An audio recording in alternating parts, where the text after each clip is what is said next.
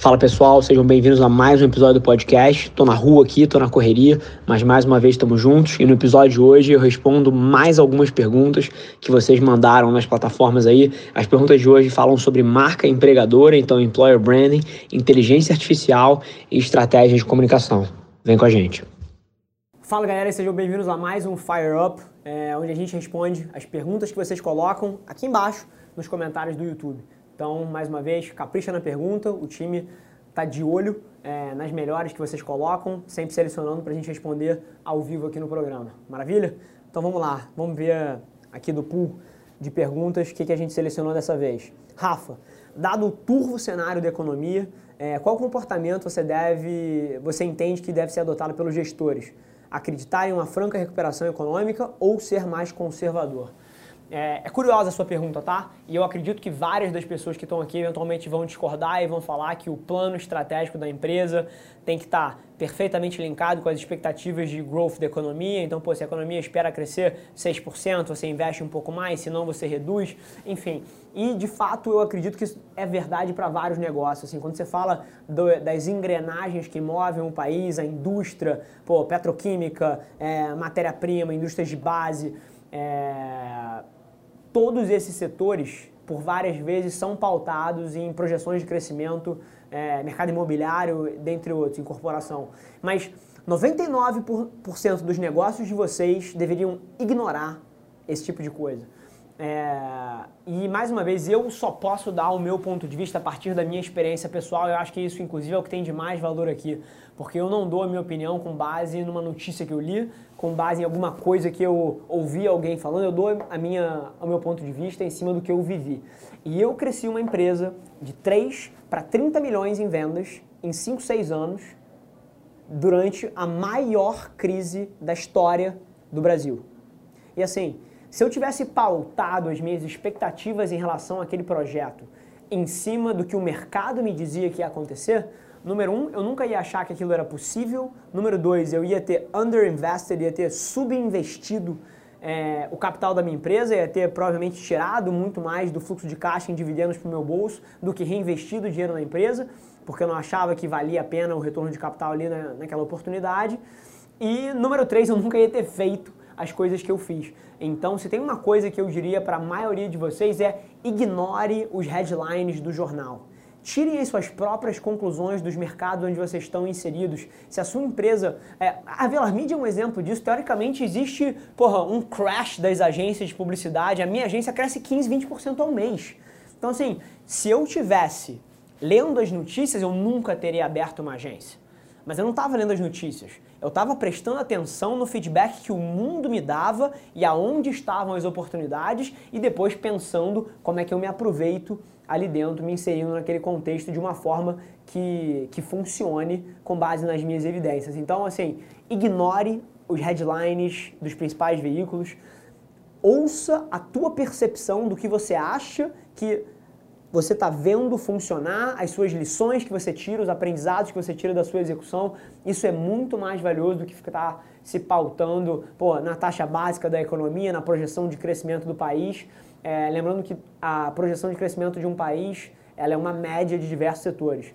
E você pode ainda assim, com uma projeção de crescimento super alta, estar tá dentro de um setor que está sendo disruptivo, está sendo quebrado, está né? Tá sendo disruptido é, e caindo 30%, 40%, assim como você pode estar dentro de uma economia que está decrescendo 3% e você está num setor onde está crescendo 180%.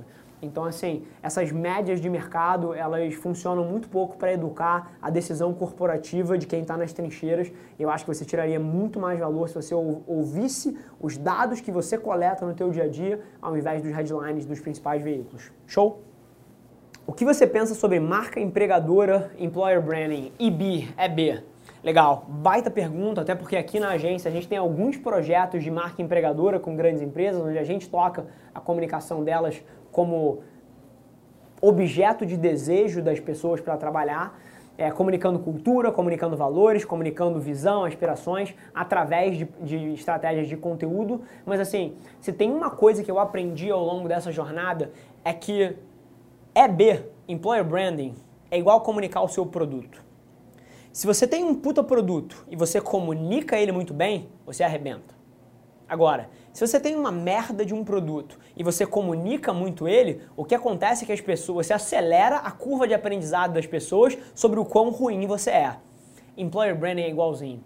Se você tentar criar um universo paralelo, onde no conteúdo, na comunicação, a tua marca defende certos valores, respeita certas premissas, é de um jeito, só que no dia a dia, se isso não se refletir, isso vai voltar para você como uma chicotada é, que você não está afim de aguentar. Então eu diria o seguinte: estratégias de employer branding de, elas devem refletir o que acontece no seu dia a dia. Nunca tente consertar a cultura da sua empresa com um post de Instagram fingindo que ela é uma coisa que não é. Assim como estratégia de comunicação nenhuma vai consertar o teu negócio se o seu serviço for ruim. Então, a principal coisa que faz uma estratégia de EB dar certo é quando de fato você tem uma cultura admirável, desejada e que de fato tem valores bonitos e que inspiram as pessoas, porque isso sim, isso sim vai fazer a diferença. O conteúdo ele deve só transparecer a realidade e ele potencializa e você distribui, amplifica, otimiza. Mas no fim do dia é sobre o quão boa a sua cultura é. Maravilha? Isso é o que determina o acesso de uma estratégia de EB. Como você enxerga marketing digital e as estratégias de comunicação com o crescimento de AI, inteligência artificial? Super legal. Inclusive a tua pergunta, porque hoje a gente acabou de voltar do Conecta Latam, onde eu participei de um painel que falava justamente de Big Data, Analytics, é, experiência, do, experiência de usuário e inteligência artificial no mercado de comunicação, o que todas essas ferramentas têm criado é que elas permitem que você avalie a experiência do cliente, a experiência do, das pessoas de uma ótica mais holística. Então você consegue, tanto com pô, dados de dentro da empresa, entender comportamento de consumidor in-app, dentro do seu site, dentro do seu software, dentro da sua plataforma, até dentro do, pô, do, do, seu, do seu shopping. A Amazon tem, por exemplo, a Amazon Go, onde ela monitora o comportamento das pessoas inteiro ali dentro, faz análises preditivas. Super interessante o projeto.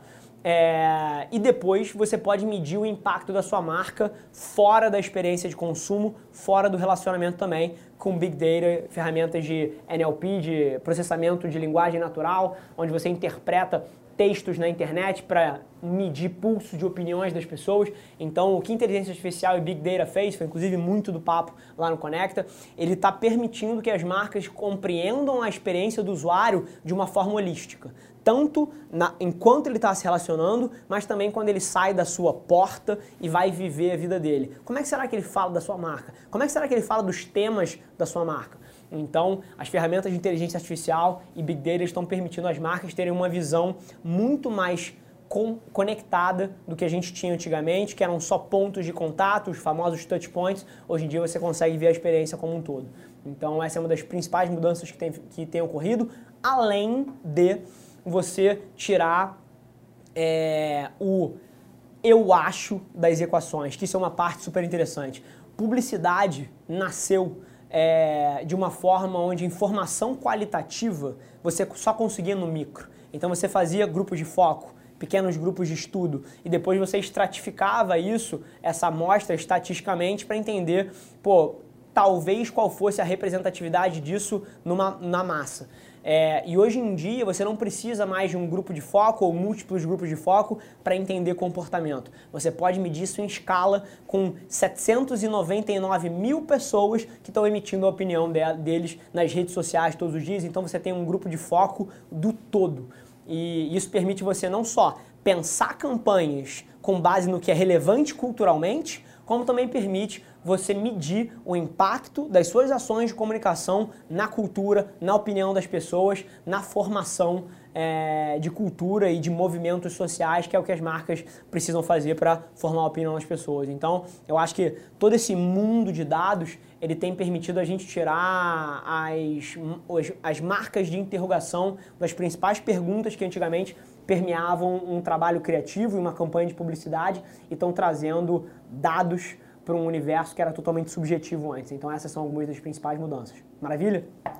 Mais uma vez, não importa se você está ouvindo isso aqui em áudio, a gente faz podcast, essa faz, né? Então, não importa se você está ouvindo isso aqui em áudio, no YouTube, cara, tira um print da tela, me marca, deixa eu saber que você está ouvindo, significa um mundo para mim. É, deixa suas perguntas aqui embaixo, todas as perguntas que a gente responde nesse programa são tiradas dos comentários do YouTube. Então, se você está ouvindo no áudio, dá um pulo no YouTube, se inscreve no canal, deixe sua pergunta lá e a gente se vê no próximo Fire Up. Sem mais delongas, família, é, se você gostou do conteúdo, cara, compartilha com um amigo seu. Eu tenho certeza que tem muita gente que tiraria valor de ouvir o que a gente fala aqui. Cara, tira um print dessa tela, me marca, deixa eu saber que você está ouvindo. Eu respondo praticamente todos os directs pessoalmente. Vai ser um prazer falar com você também. E não se esquece de seguir as nossas páginas no Instagram e no Facebook para ter acesso a conteúdos exclusivos diariamente. Vamos que vamos. Um abraço.